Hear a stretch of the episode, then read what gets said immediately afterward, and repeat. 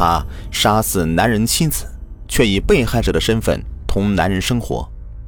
欢迎收听惊天大案，我是雨田。在一九五四年的九月二十一日的昆明市，临近中午，有人在市郊的黄土坡公路涵洞里发现一具尸体。得知消息以后，昆明市公安局的侦查员们迅速赶到现场。经过法医检查，这个是一具女尸，年约有三十岁，中等身材，身体很强壮，头上梳着发揪，扎着头针，身上穿着蓝色的单层衣服，脚上穿着蓝布鞋，没有穿袜子，脚呢是半大脚。从外表看呢，全身穿戴整齐，尸体各部分无伤痕，周围也没有搏斗的痕迹和遗留物，怎么看？怎么像是淹死的？根据现场情况分析，侦查员们分析认为，死者是一个农村妇女。这体格如此强壮，想杀死她呢，不经过搏斗，可能性不大。然而，确实没有任何搏斗痕迹。而奇怪的是，如果是溺水，涵洞里的水位最高只到大腿根部，根本淹不死她。因此，她的死因实在是。扑朔迷离。在建国初期，刑侦技术啊十分落后。如果是现在的话，硅藻检验一下子就知道是溺死还是死后抛尸的了。在那时候啊，就尚没有这样的技术。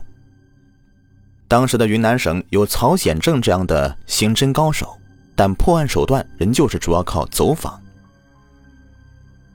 侦查员们决定，首先呢，先查清死者身份。而重点就放在了农村妇女身上。九月二十三日，郊区分局从黄土坡明星旅社了解到，二十号当天，旅社里面过来两名妇女，一个叫做张连星，一个叫做何开美，两人都是巡店人，年龄都登记为二十八岁，相互间以姑嫂相称。而经店主回忆。何开美就是农村妇女打扮，和死者的特征很相似。店主仔细回忆当天情况，向侦查员们说道：“哎呀，这个当晚张连星说陪嫂嫂何开美到这个昆明银行去找哥哥，结果没找到。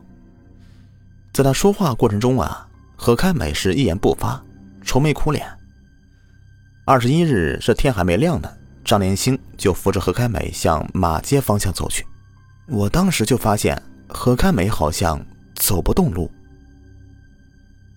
侦查员们认为这是一条非常重要的线索，立即将死者照片递给店主辨认。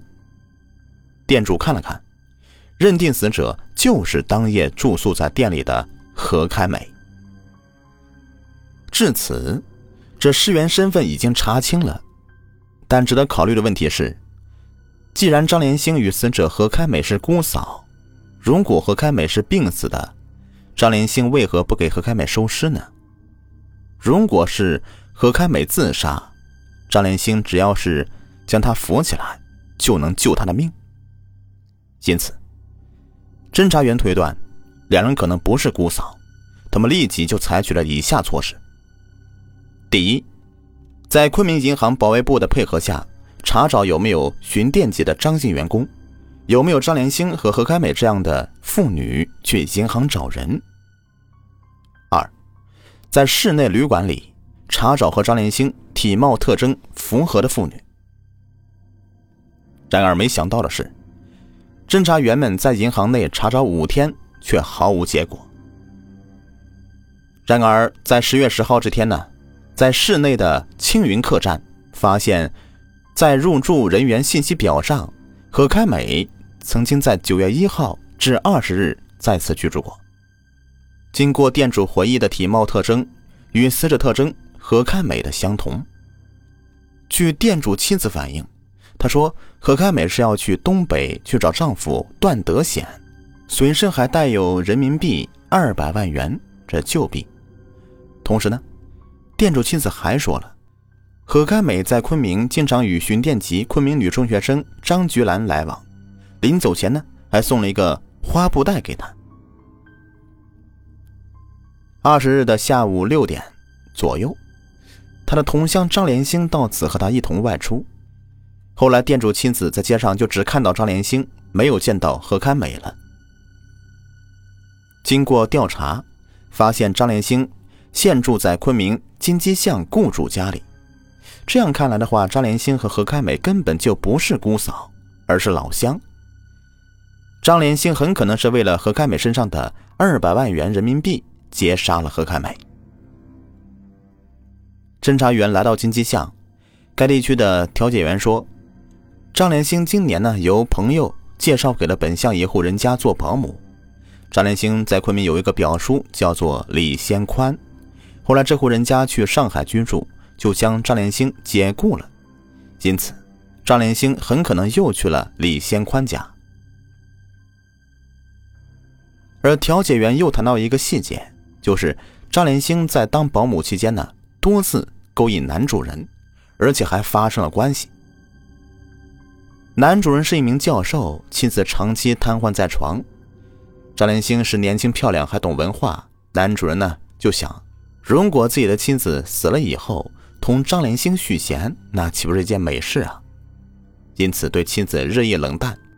没想到男主人的妻子觉察到了家里的变化，利用儿女的力量将男主人和自己强行搬到上海去。但张连兴还是在临走前讹了男主人二百五十万元人民币，旧币。而据调解员了解，这个张连兴呢，已经在昆明干过三次这样的事儿了，每次都能获得不菲的收益。侦查员们根据这个线索。到张连兴之前的两家雇主家了解情况，又来到了张连星的表叔李先宽家里询问。从李先宽的十五岁女儿李兰芬嘴里面了解到，张连星二十一日上午去过他家里，手里还拿着一包湿衣裤，自称昨天晚上去翠湖玩，不小心掉到水里了，希望李先宽的妻子帮他洗一洗，并且说不当保姆了，要去天津。之后呢？二十四号，张连星就离开了昆明，连洗好的衣服也带走了。临走时，将一个包裹交给了李家，代为保管。侦查员打开以后，发现除了张连兴的来往信件以及一些解放前的 G.M 党党部的机要员的证件，还有一套半大足的鞋袜。经过青云客栈店主的亲自辨认，证明这就是死者何开美的随身物品。至此，张连兴劫杀何开美的嫌疑已经非常明显。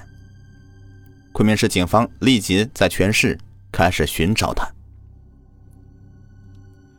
而更加让昆明警方吃惊的是，G.M 党党部机要人员证件上的照片正是张连星，而证件上的名字居然叫做孙玉娇。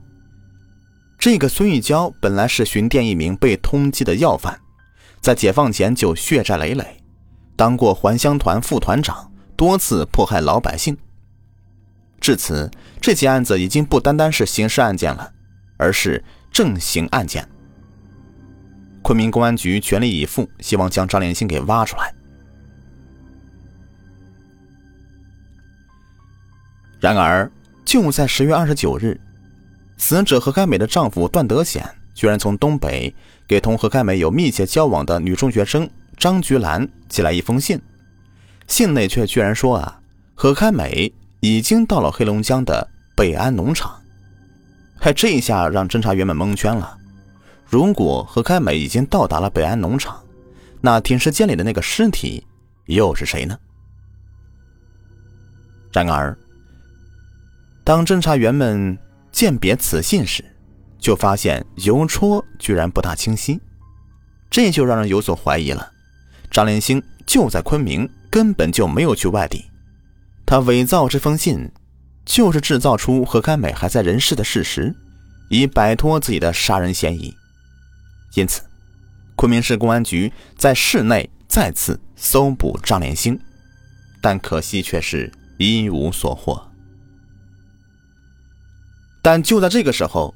十一月五日，李先宽的女儿李兰芬又送来了张连兴从黑龙江北安寄来的信，内容为：“我已在东北结婚，在齐齐哈尔学习开拖拉机。离开昆明时交给你的东西一定要妥善保管。目前事业尚未稳定前，我在东北的重视千万保密，连我妈也不能说出来。来信请交黑龙江北安县机耕队国营农场张凤珠。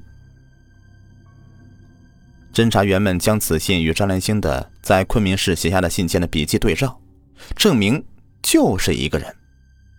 而此时，去巡店的侦查员对照了段德显给张菊兰的来信和段德显在以前寄回家里的信呢，就发现笔迹就是同一个人。终于证明，张连兴行凶以后去了东北，但是，为何张连兴行凶以后去了北安，而段德显来信却说？何开美已经到达北安，这个到底是怎么一回事啊？好，上集播完，下集继续。